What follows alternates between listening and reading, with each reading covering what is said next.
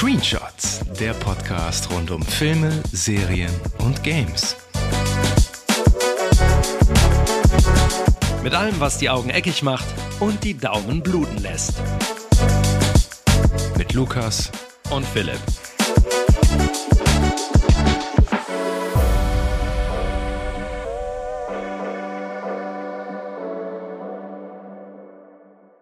The Last of Us geht in die dritte Runde und überrascht mit einer Folge, die unsere Protagonisten Joel und Ellie zur Seite treten lässt und die blutige Bühne freimacht für eine überraschende Liebesgeschichte zweier Nebenfiguren. In Long Long Time erleben wir, dass auch in der schlimmsten Apokalypse noch ein Fünkchen Hoffnung stecken kann. Aber wie sinnvoll ist dieser Perspektivwechsel so früh in der Staffel? Ist diese Folge eher Filler oder doch Killer? Und wer hat hier die Zwiebeln geschnitten? Wir geben euch die Antwort in dieser neuen Episode von The Last of Us und Screenshots. Ich bin Philipp. Und ich bin Lukas. Und bevor wir jetzt hier in die Besprechung zur dritten Folge so richtig einsteigen, noch ein paar Vorabinformationen, denn vor ein paar Tagen wurde schon die Nachricht verkündet, dass HBO bereits die zweite Season von The Last of Us bestätigt hat. Ähm, erst nach Folge 2, also vor Release von Folge 3, haben sie das schon bestätigt. Ähm, und Season 2 wird, wie erwartet, äh, The Last of Us Part 2 umfassen. Die Frage ist nur, äh, ob äh, Season 2 das komplette Spiel umfasst oder ob sie das vielleicht auf drei Seasons ausweiten. Das werden wir dann sehen. Aber das sind auf jeden Fall für mich persönlich schon mal sehr schöne News, weil mir die Serie ja sehr, sehr gut gefällt. Und ähm, von schönen News leider zu sehr traurigen News, denn äh, ich glaube, gestern ist die ähm, Schauspielerin, die Tess im Videospiel äh, gespielt hat und mhm. gesprochen hat, äh, leider sehr, sehr früh verstorben. Annie Wershing hieß sie. Ja. Und ähm, ja, sehr schade, sehr traurig. Äh, sehr früh von uns gegangen. Ich glaube mit Ende 40 ne? oder Mitte Fünf, 40 nur. Mitte, ja, ja, mit 45, ja. Mhm. Hat auch zuletzt irgendwie in dieser äh, Star Trek PK, habe ich nicht gesehen, äh, auch mitgespielt, noch ähm, trotz ihrer Krebserkrankung. Und ja, gab jetzt keine Widmung in der Serie, weil das wahrscheinlich wird bestimmt nächste Folge kommen oder so, könnte ich mir vorstellen, weil die war ja schon integraler Bestandteil des Videospiels. Mhm. Ähm, genau, das vorab, nur so äh, zwei kleine Infos, die ich noch so aufgesaugt habe. Aber ja, Folge 3. Es wird diesmal etwas anders, aber nicht unbedingt schlechter. Also, wie war denn dein Eindruck von der Folge 3? Oder wollen wir kurz einfach mal besprechen, ähm, worum die so grob geht? Vielleicht?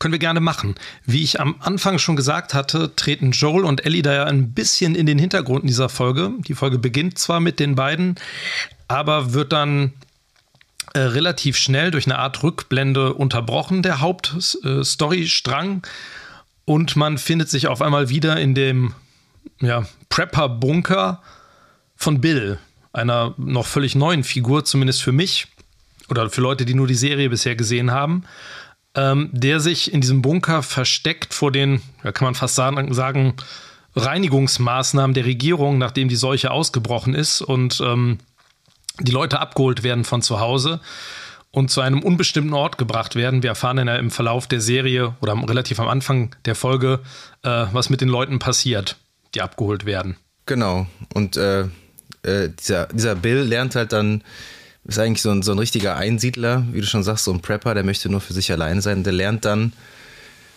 einen Mann kennen, Frank, der ihm in eine, eine Falle getappt ist vor seinem, ja, vor seiner Umzäunung hier von seinem äh, kleinen Dorf quasi. Er lebt allein in so einem Dorf und ähm, die beiden lernen sich dann zu lieben. So, aufs Grobe zusammengefasst und ähm, ja, erzählt eigentlich die Geschichte über einen Zeitraum von 20 Jahren, mhm. wie äh, Bill von diesem ja, Verschwörungstheoretiker, ne? Erfährt man ja auch so. Mhm. 9-11 und so. Und ähm, ja, zu einem zu einem Mensch wird, der sich äh, äh, um Frank halt irgendwie sorgt und kümmert und ähm, führt das Ganze mal weg von Joel und Ellie und vor allen Dingen äh, geht ganz neue Pfade im Vergleich zum Videospiel. Also da wurde sich sehr viel freie, kreative Freiheit dann gelassen. Hm. Ähm, und darüber, das wäre auch meine Frage gewesen. Ähm, Darüber werden wir jetzt reden. Ja, also mein, mein Eindruck war nämlich auch direkt, ähm, dass ich mir nicht vorstellen konnte, dass das so ausführlich im Spiel oder Teil des Spiels ist, vielleicht nur in irgendwelchen Briefen oder Hintergrundinformationen, hm, weil Joel und Ellie ja wirklich in dieser Folge wirklich nur ganz am Anfang und am Ende und so Joel ein bisschen in der Mitte noch vorkommen, aber sich sonst alles komplett um diese beiden Figuren, um Bill und Frank dreht und man am Anfang noch so ein bisschen Hintergrundinformationen zum Ausbruch bekommt, ne, zum Ausbruch der Seuche. Genau, lass uns einfach mal chronologisch einsteigen, weil wie du ja schon sagtest, wir sind ja am Anfang mit Ellie und Joel unterwegs, ähm, unmittelbar nachdem ja, Tess äh, sich geopfert hat. Und ähm, die sind, was stand da, irgendwie 16 Kilometer von Boston entfernt, mitten im Wald. Ellie ist das erste Mal im Wald und Joel ist immer noch so ein bisschen am Trauern. Ähm, und man merkt trotzdem, dass er so langsam Ellie nicht mehr so als, so als Last sieht. Ich meine, er wirft ihr halt so ein bisschen lapidar das, das, dieses, dieses Beef Jerky dahin. Mhm. Ähm, und sagt, äh, dass sie halt zu Bill gehen, den, er von früher noch kennt. Und ähm, dann kommt die zu so einem, so einem Outpost, wo er äh, was auch immer deponiert hat. Das sieht man gar nicht. Ne? Also ich weiß es gar nicht. Also er sucht auf jeden Fall da was, was er deponiert hat vor, vor mehreren Jahren. Und äh, Ellie geht dann so ein bisschen, streift dann so ein bisschen alleine umher und mhm. kommt in diesen Keller. Ne? Also die öffnet da so eine, so eine, so eine, so eine, wie so eine Falltür ist das, glaube ich. Und da mhm. sieht sie so eine Vorratskammer. Ja, so eine Vorratskammer und da äh, findet, sie, findet sie Tampons, worüber sie sich ziemlich freut. Und ähm, dann liegt sie ein, äh, ja, so einen Infizierten, der also von, von Steingeröll so zu, äh, zugepflastert ist und guckt ihn sich aus der Nähe ganz fasziniert an. Ähm, kommt alles auch so nicht im Spiel vor.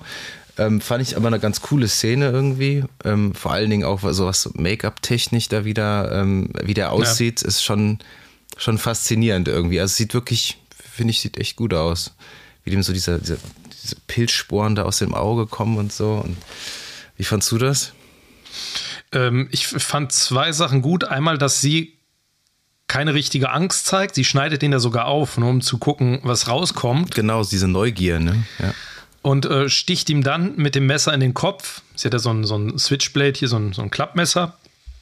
Und ähm, da war dann so ein bisschen die Frage, macht sie das aus Mitleid sozusagen? Sie erlöst ihn oder macht sie das aus Interesse? Man kann es im Gesicht nicht so richtig ablesen. Das ist eine gute Frage, Moment. weil ähm, es gibt ja auch in der ersten Folge schon den Moment, wo der Joel diesen ähm, ja, Fedra-Soldaten da so niederkloppt. Und da guckt sie ja so fasziniert ja. schon zu.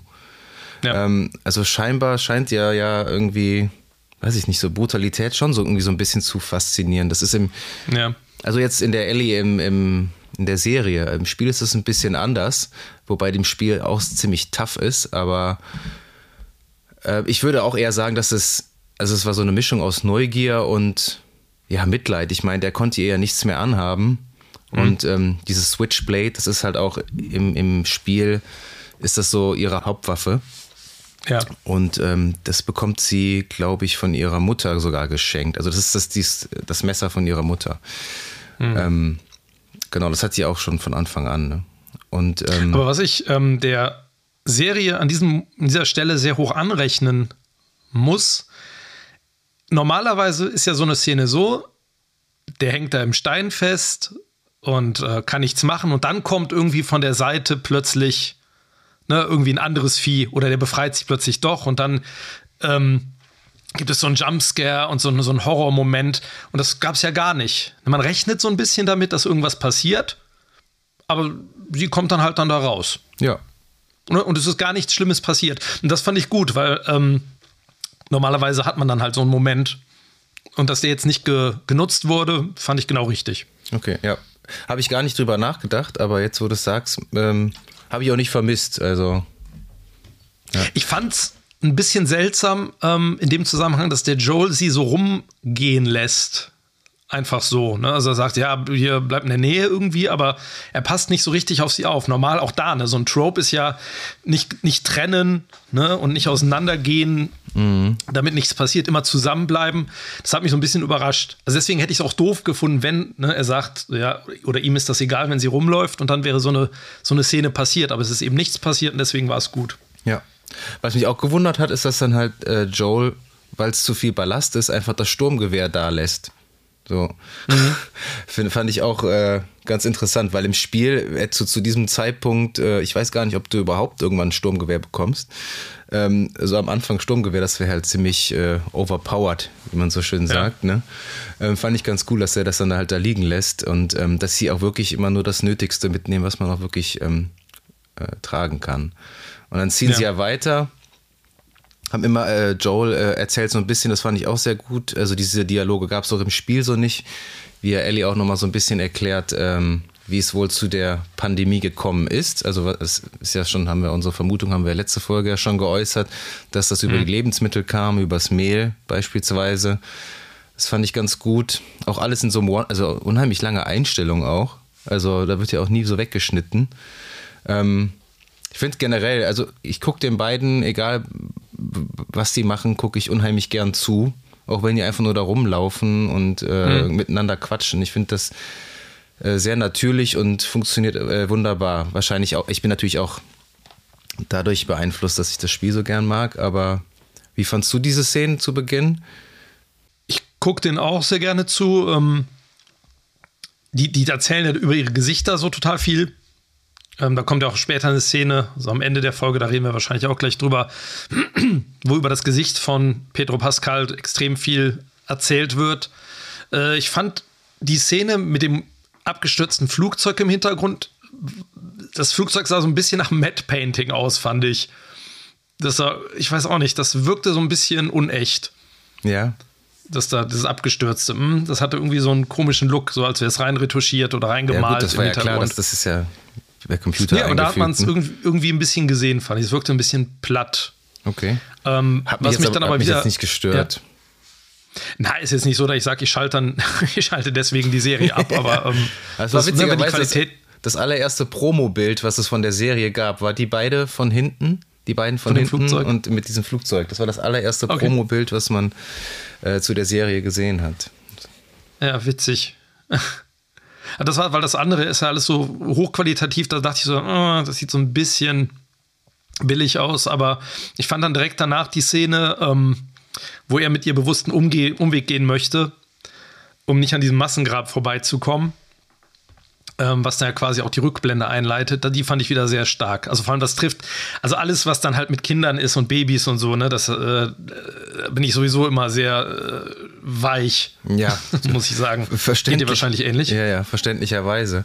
Also das, die Serie unterscheidet sich ja insofern auch, dass wir nicht so einen Cold Opener haben wie jetzt in Folge 1 und Folge 2. Ne? Das, hm dass er direkt in die Handlung eingestimmt. Stimmt, ja? stimmt. Der Handlungseinstieg ist ja direkt mit Ellie und Joe und zuvor hatten wir immer ja. so einen kleinen Rückblick. Der Rückblick kommt dann jetzt auf diesem, ja, was ist das, dieses Regenbogentuch, was mal einem Baby gehört hat, äh, was in diesem Massengrab da liegt. Ne? Und dann springen wir ja, das Skelett. Genau. Noch. Springen wir 20 mhm. Jahre zurück ins Jahr 2003 und dann lernen wir Bill kennen. Nick Offerman. Du bist ein Nick Offerman-Kenner. Ja, ne, ich, ich, war ein bisschen besorgt am Anfang, weil ich kenne den, also ich kenne den eigentlich auch vor allem ähm, als den Ron, Ron, Swanson aus Parks and Recreation und da ist der so ein total unemotionaler, trocken, humoriger Macho und halt so eine Comedy-Figur. Total super, aber ich hatte die Befürchtung, dass ich dieses Bild von ihm nicht ablegen kann und hatte dann ganz am Anfang, ne, das ist so, der, der Erzählstil ist ja so ein bisschen anders als in den anderen Folgen, wo er dann auf sich gestellt ist. Ne? Es ist so, er redet mit sich selber und hat so ein paar One-Liner am Anfang. Ne, mhm. Wo der dann diese, seine Fallen aufbaut und das sind so ein paar, es ist nicht ganz so, es wirkt nicht ganz so hoffnungslos wie in den ersten beiden Folgen. Aber ich habe das, dieses Bild, was ich von ihm habe, von der anderen Serie, habe ich dann irgendwie super schnell abgelegt. Äh, abgelegt.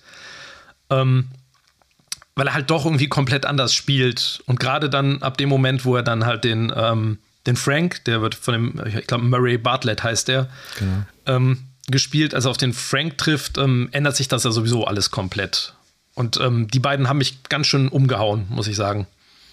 Ja, also ähm, lass uns mal im Jahr 2003 vielleicht bleiben kurz, mhm. weil ähm, Bill, der Bill freut sich ja wirklich förmlich, wenn die, äh, ja, was ist das, die Regierung und damals noch Regierung, die Säuberungsmaßnahmen in Anführungszeichen da durchführt und er äh, in seinem Keller äh, wie, wirklich wie so ein, diesen klassischen amerikanischen Prepper, wie man den kennt, in, ihren, in, sein, in ja. seinem Bunker da hockt ähm, und sich ja schon richtig freut, wenn die da weg sind. Ne? Aber was er dann halt erstmal macht, dann da dieses Home Depot zu fahren und sich da alles zu holen und hier und äh, es ist auch wieder alles nur über Bilder erzählt. Ich, ich äh, liebe ja so, so Sequenzen. Ich, das fand ich super. Mhm.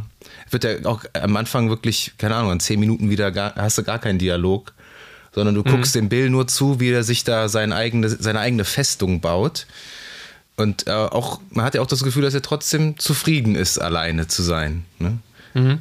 Ähm, und sich dann da sein Gemüse anbaut und ähm, Tiere züchtet und hält und ähm, genau. Zäune unter Strom setzt und Fallen bastelt. Fallen bastelt, genau. Das Explosion halt, und Löcher und.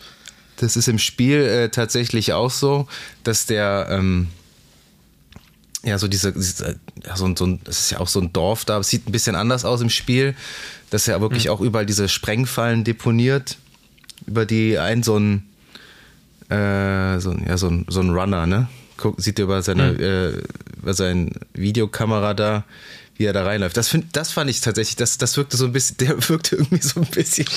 Der bisschen, hat nicht so richtig gut gespielt, nee, fand ich. Nee, ich hab, weißt du, an wen er dich erinnert hat? Wenn äh, M. Night Shyamalan ja? in seinen eigenen Filmen so eine Rolle spielt, Ach, so, eine, so ja. einen kurzen Cameo hat, er sah auch so aus irgendwie. Also ich musste an, wirklich an hier Dawn of the Dead von 78 denken, wo die Zombies so blau angemalt sind, nur so dicke Augen machen. Ja, so das an blau angemalt. Das war, der war echt nicht, nicht nee. so toll. Ich nehme an, gut, das war einer in der ersten Entwicklungsstufe, ne? Also hat gerade ja, frische Pilze erst. Ja, aber der, ja, der, aber der, der, der Typ, so der den gespielt hat, das war nicht glaubwürdig. Also, mhm. da haben sie irgendwie einen Prakti irgendwie da genommen. Ich ja. weiß es nicht.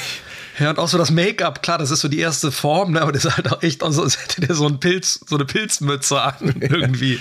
Ja, ja das, das war so ein bisschen merkwürdig. Das, das hat das mich ein bisschen rausgerissen, ganz kurz, aber ähm, generell einfach, wie er sich da komplett da einrichtet, das fand ich, fand ich super. Das macht also, total Bock, da ja, zuzusehen, ne? ja, das wie er das alles mega zubaut Bock, genau. und ein Paradies für einen Prepper. Sind ja meistens auch eh, also ich kenne jetzt nicht so viele Prepper, aber tendenziell nee. würde ich sagen, das sind halt schon eher Einzelgänger.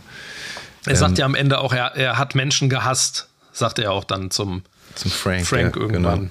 Genau. Ja. Und dann. Also er versch verschanzt sich da komplett. Genau. Und ähm, irgendwann geht ihm dann ein, eine weitere Person in die Falle. 2007, wir springen wieder vier Jahre vor. Genau, großer Zeitsprung. Er hat sich äh, wirklich gemütlich gemacht.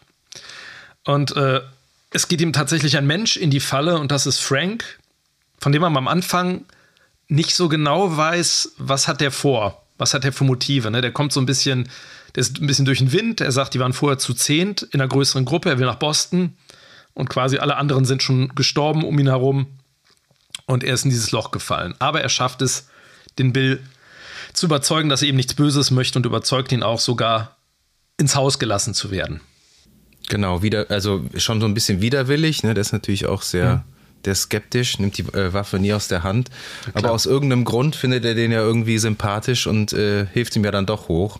Und dann ähm, verhält sich der Frank auch, wie, wie man sich da normalerweise verhalten würde. Der geht erstmal irgendwie viel zu lang heiß duschen und mhm. Du merkst auch dann, dass Bill äh, kocht ihm ja dann was und du merkst, dass er da so richtig unterschwellig so richtig Spaß dran hat, dass er sich auch irgendwie freut, für Menschen, für einen anderen Menschen außer sich irgendwie da zu kochen. Ne? Also der drapiert das ja auch so richtig schön ja. da, ne? Das ist ähm, keine Dose Bohnen irgendwie aus dem Keller, ne, sondern richtig irgendwie Fleisch mit Beilage und einer feinen Soße und einem Wein, ja. den er äh, kennerhaft serviert. Ja. Und ähm, dann setzt sie sich ans Klavier und spielen den, den Titel kannte ich nicht. Kannst du das, den Titel? Das ist ja ich auch. Ich habe das Lied, ja, das Lied schon mal gehört, aber ich hätte es jetzt vom Namen nicht zuordnen können. Weil die, die, die Folge heißt ja auch Long, Long Time, bezieht mhm. sich ja dann offensichtlich auf diesen, auf dieses Musikstück. Das werde ich nochmal raussuchen. Ja. Ähm, ja, und am äh, Klavier, das, das muss ich sagen, ähm, das, das ging ein bisschen schnell, fand ich.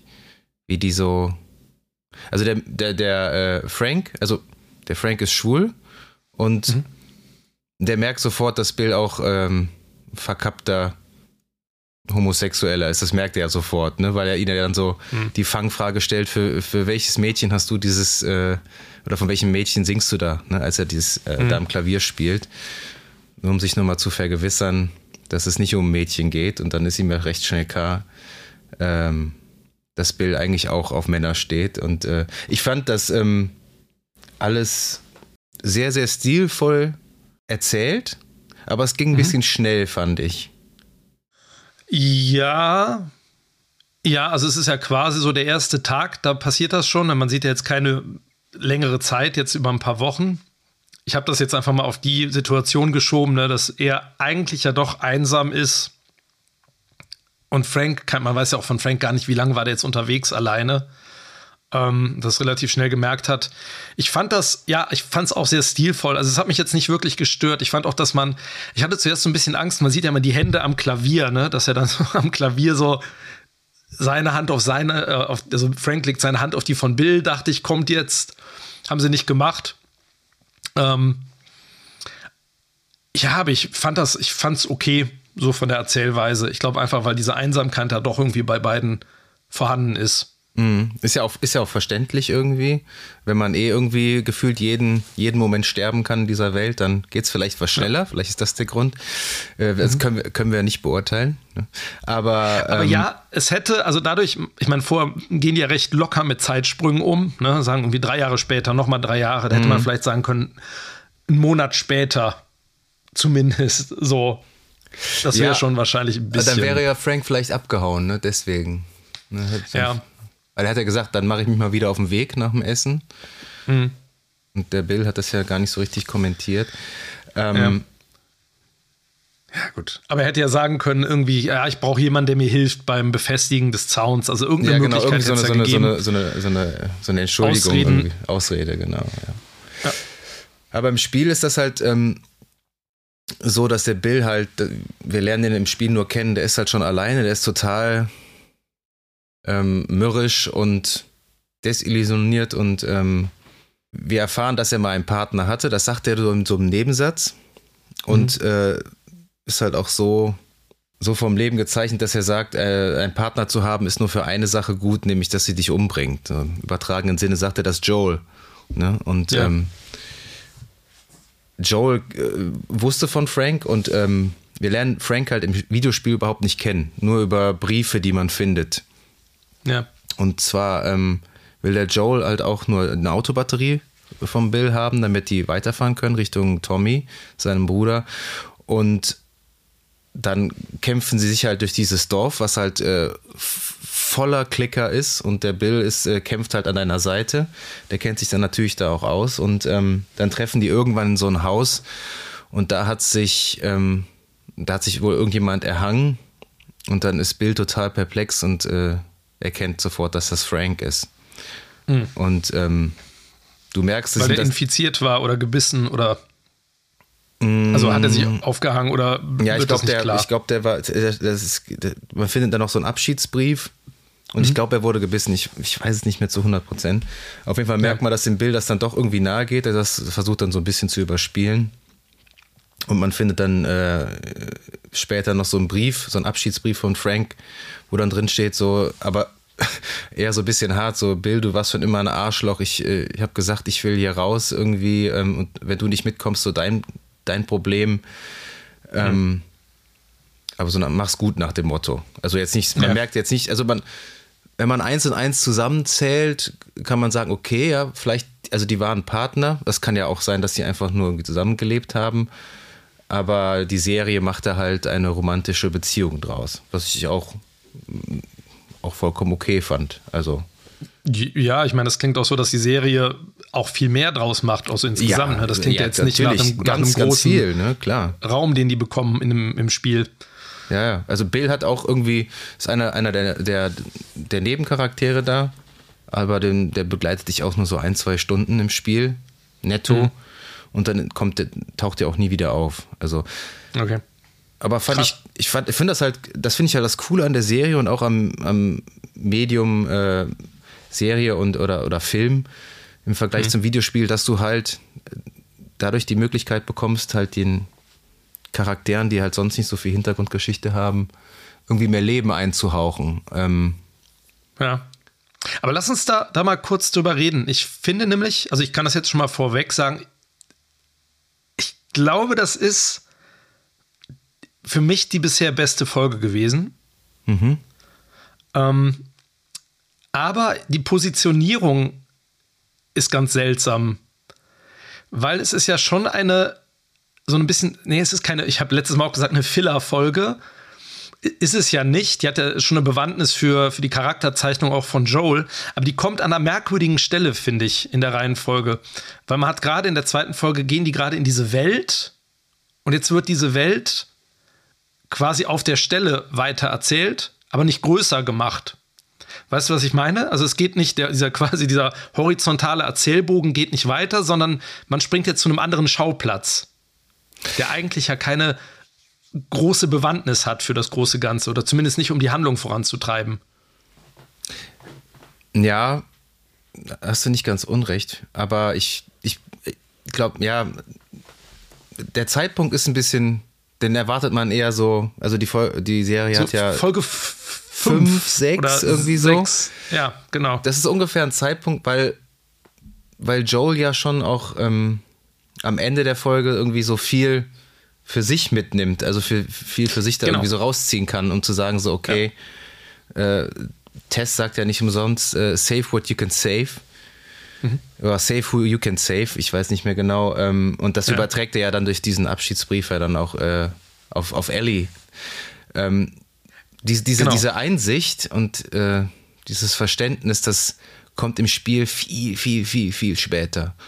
Mhm. Ähm, deswegen frage ich mich, wohin jetzt die Serie weitergeht, weil im, im, im Videospiel ist es ist halt wirklich passiert es sehr, sehr spät, dass Joel Ellie wirklich auch so richtig akzeptiert, sage ich jetzt mal, ne? mhm. ohne, ohne zu spoilern.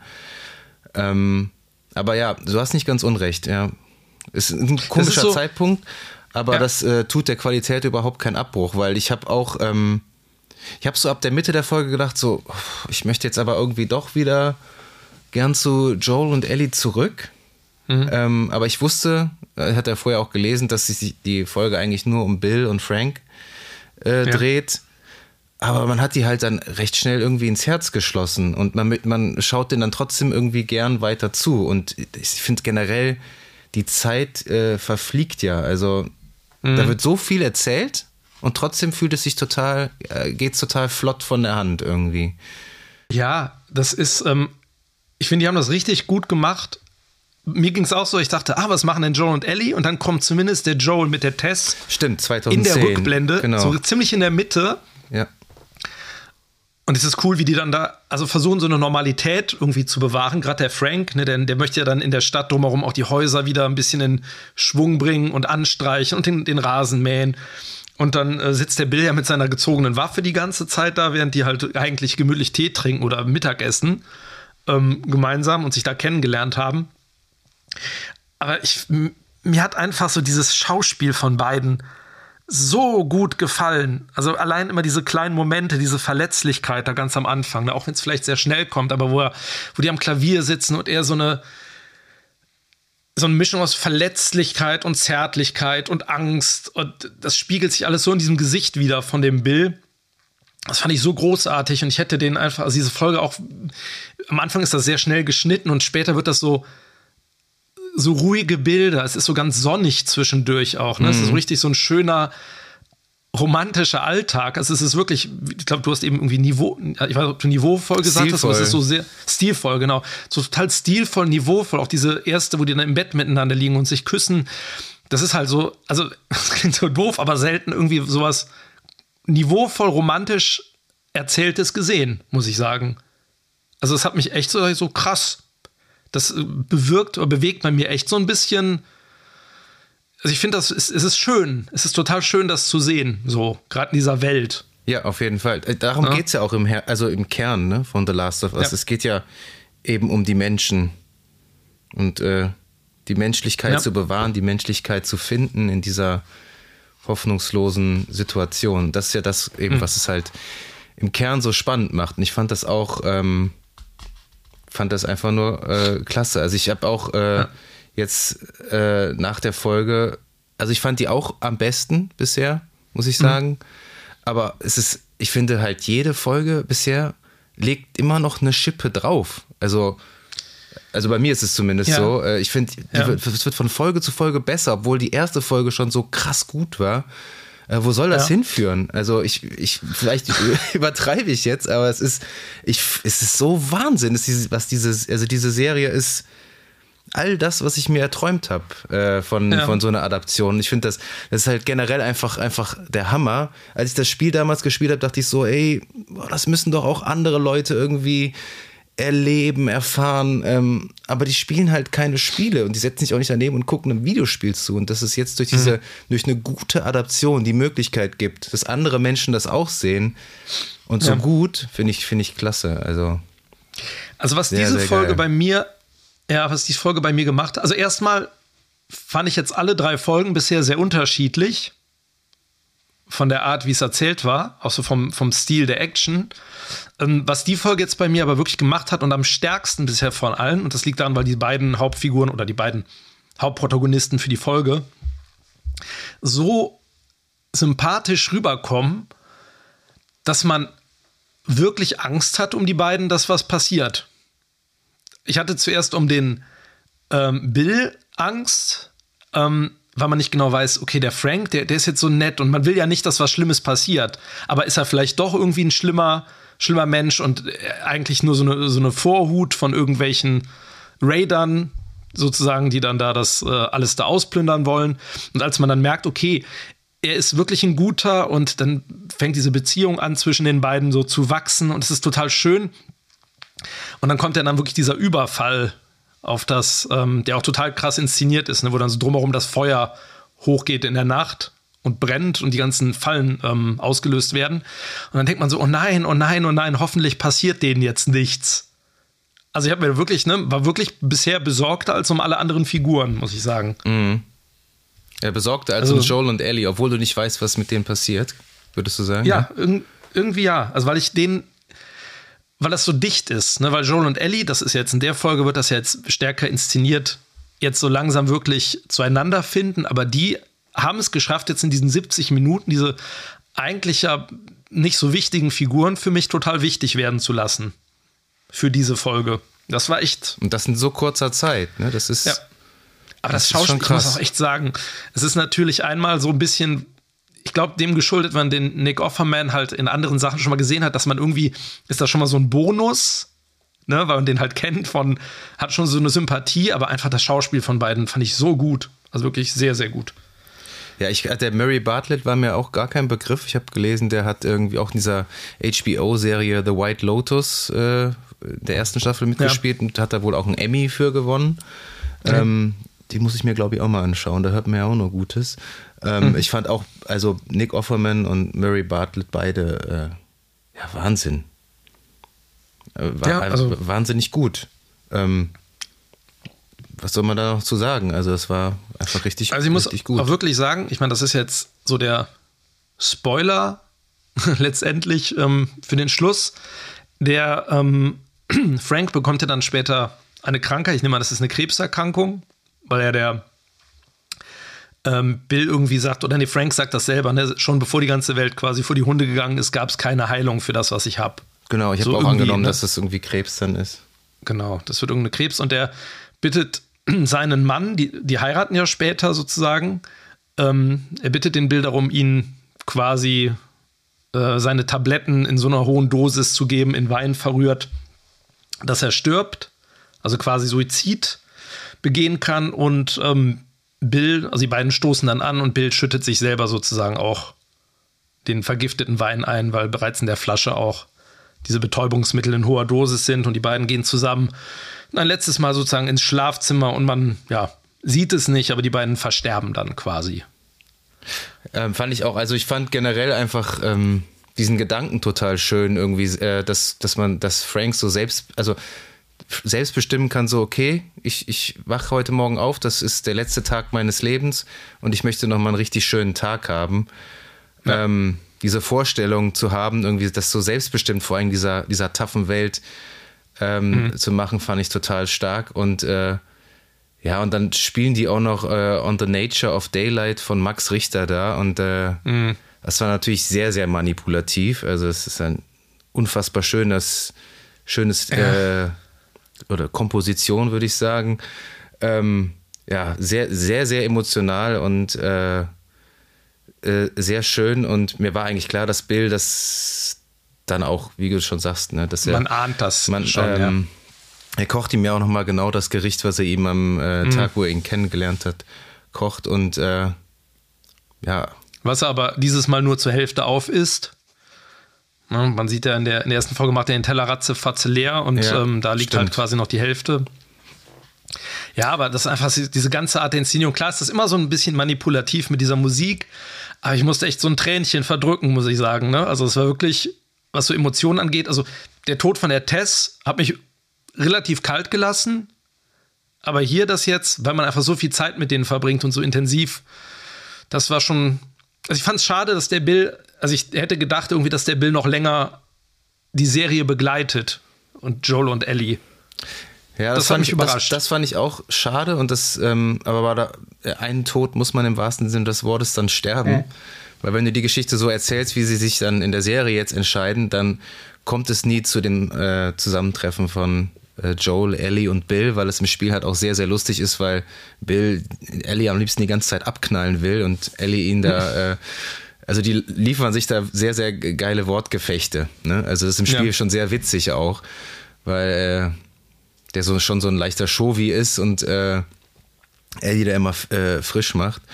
Dazu wird es nicht kommen, aber gut, dafür haben wir halt äh, eine ganz tolle Liebesgeschichte äh, bekommen und eine ganz tolle Folge, eine sehr emotionale Folge, ähm, die, wie sich das gehört, dann auch wieder mit so einem Abschiedsbrief noch endet. Und dieser Abschiedsbrief ist halt quasi im Stile des Abschiedsbriefs von äh, Frank geschrieben. Also mit dem Spiel. Hey, hey, ja, hier, genau. Ich ja, habe so, meine Fallen gebaut. Ja, ja, so Joel, du bist eh ein Arschloch so ungefähr, aber ja. nimm, was du willst und äh, lass mich in Ruhe so ungefähr. Ähm, ja. Ja, Im, der, Im Spiel ist halt auch die ganze Zeit auch so, dass äh, Ellie auch immer Joel fragt, äh, nach Tess fragt und ähm, mhm. äh, auch fragt, ob er, ob er darüber reden möchte und er möchte über seine Vergangenheit überhaupt nicht reden. Ne? Und alles, mhm. was ihn so emotional irgendwie angreifbar macht, das äh, watscht er immer ab und ähm, da kommt es ja dann unweigerlich in dem Brief dann jetzt zu. Das haben sie dann, dann so anders gelöst. Finde ich auch ja. gut, äh, einen guten Weg auf jeden Fall.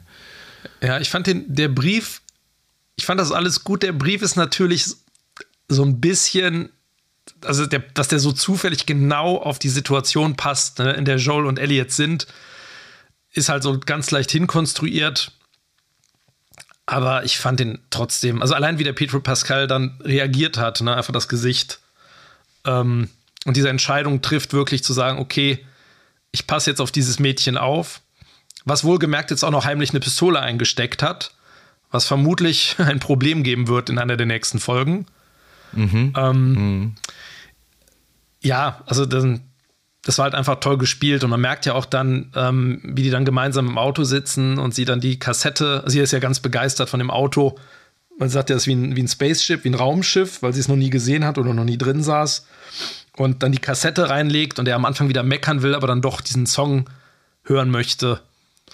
Und die fahren dann gemeinsam los. Ja, und dann geht's in, in der nächsten Folge geht's ja dann nach Pittsburgh.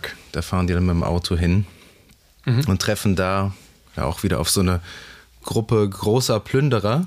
Und dann treffen die da auf äh, Sam und Henry, die hat man auch schon in den Trailern gesehen. Äh, das ist auch wieder ein sehr emotionales Aufeinandertreffen. Mal gucken, äh, was, sie, was sie sich da für kreative Freiheiten dann lassen. Ja. Bin ich auch mal gespannt. Also ich ich habe mich nur gefragt, man sieht ja einmal einen Überfall durch diese Plünderer. Ähm, wie ist das eigentlich? Also ich nehme an, die werden im Verlauf dieser Jahre öfter mal irgendwie von Plünderern überfallen worden sein. Davon gehe ich mal aus, weil die Stadt liegt ja da relativ offen zugänglich. Aber wie ist denn das eigentlich mit dem Militär oder der Regierung oder wer auch immer da an der Macht ist? Lassen die die in Ruhe? Also ist das so, dass die sagen, okay, wir kümmern uns um unsere Quarantänezone, aber ansonsten Also, Fahren die dann nicht irgendwie durch oder sowas? Diese Fedra, die äh, agiert ja eigentlich nur in diesen Quarantänezonen. Ja, ne? Und es hat da die Hoheitsgewalt, würde ich mal sagen. Ähm, mhm. Alles, was außerhalb der Quarantänezone ist, ja, White Land. Ist denen ne? egal quasi, ne? Genau, das ist, da gelten noch weniger Gesetze, da gilt, gilt das Gesetz des Stärkeren. Ja. Ähm, ja, aber im Spiel natürlich triffst du da immer auf so Plünderer, ne? Ja. Ich hoffe, dass demnächst auch noch mal ein paar, äh, paar Infizierte kommen. Weil im, das ist nämlich auch noch ganz cool, da kommt der erste Zwischenboss, das habe ich ganz vergessen, äh, wo die Bill treffen, und zwar also der erste Bloater. Also Bloater sind ja, ja die Infizierten, ja, die so fünf bis zehn Jahre schon Pilzwuchs haben und die ganz so richtig fette Dinger, weil die sieht man ja mhm. auch im Trailer. Und du kämpfst in so einer, in so einer Turnhalle, kämpfst du gegen den. Das ist so der erste richtige Zwischenboss und das passiert beim Bill im, in seinem Dörfchen. Das, ah, okay. äh, dazu kam es dann jetzt natürlich auch nicht. Aber ich hoffe jetzt nicht, dass diese ganzen äh, homophoben Spinner ähm, die Serie canceln, sollen sie machen. Ähm, das hat er auch schon bei The Last of Us Part 2 ja. ähm, solche Formen angenommen, wo du dir einfach nur an den Kopf fassen kannst und äh, ja, Gut, also wenn man sich wegen einer Darstellung von einer homosexuellen Beziehung eine Serie nicht gibt, dann ist man selber ja, doch, schuld. Das, also, ich meine, und irgendwie ein ja Idiot auch, wahrscheinlich. Ja, klar, natürlich. Es waren ja auch Mitgründe, warum es da so riesen Shitstorms in. Äh, äh, ja, weil die Frau zu viele Muskeln hat in der Apokalypse. Das, ja, das, also, kann ja nicht, das kann ja nicht sein, ne? Solche Sachen. Nee, ne? das, das gibt's nicht. Aber ähm, um mal auf kurz normale Sachen nochmal ähm, zurückzukommen. Was ich toll finde, es gibt in der, in der Folge einen Satz, den der ähm, Bill zum Frank sagt. Er sagt ähm, so ungefähr, ich hatte nie Angst, bis du aufgetaucht bist. Da sagt er zu ihm. Und das ist ja eigentlich auch, auch das wieder kann man auf Joel und Ellie beziehen, weil der Joel ja vorher immer Distanz wahrt und ihm ist alles egal. Und er hat natürlich dadurch, dass er jetzt so eine Nähe zulässt, so langsam zu Ellie, ist das, das natürlich für ihn das Leben viel, viel schwerer. Genau, ja, absolut. Ja, genau das, genau das, das will er ja nie wieder, ja, genau, das will er ja nie wieder ja. haben. Ne? Das, der ist ja so traumatisiert durch den äh, Tod von Sarah, äh, dass er sich nie mehr an Er macht sich jetzt verwundbar. Genau, er macht jetzt total verwundbar dadurch. Und äh, weil er hat Test tot, nimmt er in dem Spiel und in der Serie auch ähm, ja, also jetzt nicht besonders emotional hin, ne? er nimmt es zur Kenntnis, mhm. würde ich jetzt sagen. Ähm, ist natürlich darüber äh, traurig, aber der funktioniert halt dann einfach weiter. Ne? Und äh, ja. die Kunst liegt halt darin, äh, wie sie das in der Serie auch schaffen, dass Ellie ihn dann halt so emotional knackt. Ne? Mhm. Ähm, aber ich, ich störe mich immer weniger auch an Bella Ramsey. Also ich finde die, finde die auch irgendwie, finde ich, ich störe mich nicht mehr an der. Ich finde die harmonieren einfach beide wunderbar. Und äh, man muss auch einfach sich einfach einmal mal davon verabschieden, dass es halt eine Adaption ist und dass, dass es halt einfach nicht, dass sie nicht so aussehen können wie in den Videospielen und äh, das ja, ist. aber ähm, lustig, die haben ja jetzt am Ende der Folge die Kleidung an, die sie auch im Spiel tragen. Haben die, die hat, die ganze ähm, Zeit? Ellie hat die, nee, ganze, die hat jetzt. Ellie die hat die ganze Zeit das sein, an. Ja, aber die hat jetzt so ein pinkes Oberteil erst an. Das hatte sie vorher nicht. Jetzt hat sie dieses pinke Oberteil und der Joel hat dieses grüne karierte Hemd an. Ach so, ja, aber die wechseln auch ihre Klamotten im Spiel. Also der hat auch mal also rotes. Ist zumindest das, was ich so mehr, mehr verbinde mit denen, ja, wenn ich Bilder ja, gesehen habe. Ja, das stimmt, ja. Und der, der Joel hat, hat seine schön, seinen schön gefüllten Pfiffi auf dem Kopf. Dann, er hat so nach dem Duschen so eine geile Friese. Stimmt, ja. Wo sie sich auch drüber lustig macht. Mhm. Also, das haben die schon, finde ich, ganz gut gemacht. So diese, diese kleinen Sachen. Ne? Ich meine, ich kenne das Spiel jetzt nicht, aber selbst das ist mir dann so aufgefallen. Immer so kleine Verweise, die mal eingebaut sind, die aber nie so wirken auf mich wie, ah, guck mal da jetzt. Ja, Fanservice, so. hier, da. Na, hier den, ja, aber das Leo, schön reduziert. Leonardo DiCaprio-Meme, ne? Diese. Ah, genau. Ah, ah, da ja. hier hinzeigen, ja, aus Once Upon a Time nee, das in Hollywood. ist ähm, alles irgendwie recht ähm, organisch. Organisch, da, genau, genau das ist ja. das Wort. Und wir haben die Erdbeeren-Szene vergessen zwischen äh, Bill und Frank. Die fand ich auch ja. ganz toll. Wo sie es auf den Erdbeeren treiben. Nein. Sagt er ja, not on the strawberries. Ach so, stimmt, ja. ja. Nee, aber wie die Erdbeeren da essen. Irgendwie, wenn man, wenn man ja. sich überlegt, irgendwie, man hat irgendwie so zehn, zehn Jahre keine Erdbeeren mehr gegessen, dann So, so ja, diese Lache von Nick, Nick Offerman ist einfach so geil. Das hat er bei Parks and Recreation auch. Das, diesen Macho spielt, der zwischendurch so sich an so, so, Sachen erfreut. Das ist einfach, es ist so geil. Diese beiden bärtigen Männer, ne? Die dann zusammen da sitzen und Erdbeeren essen, ganz romantisch. Es ist so, das kann ja total in die Hose gehen, so eine Inszenierung. Und das ist so gut geworden. Ja, es kann, äh, ja, das ist absolut, das stimmt, ja. Ja, große Klasse, also. Ja, also für mich ähm, beste Folge bisher. Hast du nicht langsam auch mal das Bedürfnis, das Spiel zu spielen? Oder zumindest zu sagen, so, hey, das könnte ja doch ganz gut sein. Ach, ich glaube, dass das gut ist, aber so, ich äh, freue mich jetzt erstmal an der Serie. Ja, das macht doch so, jetzt keinen Sinn, so zwischendurch einzusteigen, glaube ich. Ne? Ich glaube, es ist fast interessanter, man guckt die sich an und dann spielt man das danach mal und sieht dann, ah, okay, okay, das erkenne ich, mhm. erkenne ich wieder und ähm, das ist so gelöst und das ist so gelöst. Deswegen also es ist spannend. Ich hoffe auch, dass sie in den kommenden Folgen auch weiter so kreativ sind im Wechsel der Erzählperspektiven, vielleicht im Wechsel der Art der Inszenierung, der, der Locations. Also bisher, wie gesagt, war ja jede Folge schön anders von der Art. Deswegen, aber ich fände es schön, wenn sie auch wieder ähm, so eine Anfangsrückblende einbauen würden. Weil diese Hintergrundgeschichte, wie es dazu gekommen ist, das ist ja auch spannend. Mhm. Und ich hoffe nicht, dass nochmal der Zombie-Darsteller, der, der infizierten Darsteller nochmal wiederkommt. Der M. Night Shyamalan. Der spielt ab sofort, spielt er jeden, jeden Infizierten. Ja, der war echt äh, großer der war. Großartig. Ja, vielleicht irgendein Regieassistent, der einspringen musste oder so. Kann sein, ja.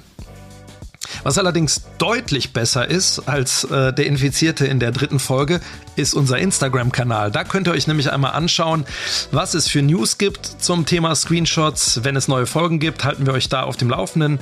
Oder ihr könnt unsere Website screen-shots.de anschauen. Da gibt es dann alle alten Folgen noch einmal zum Anhören.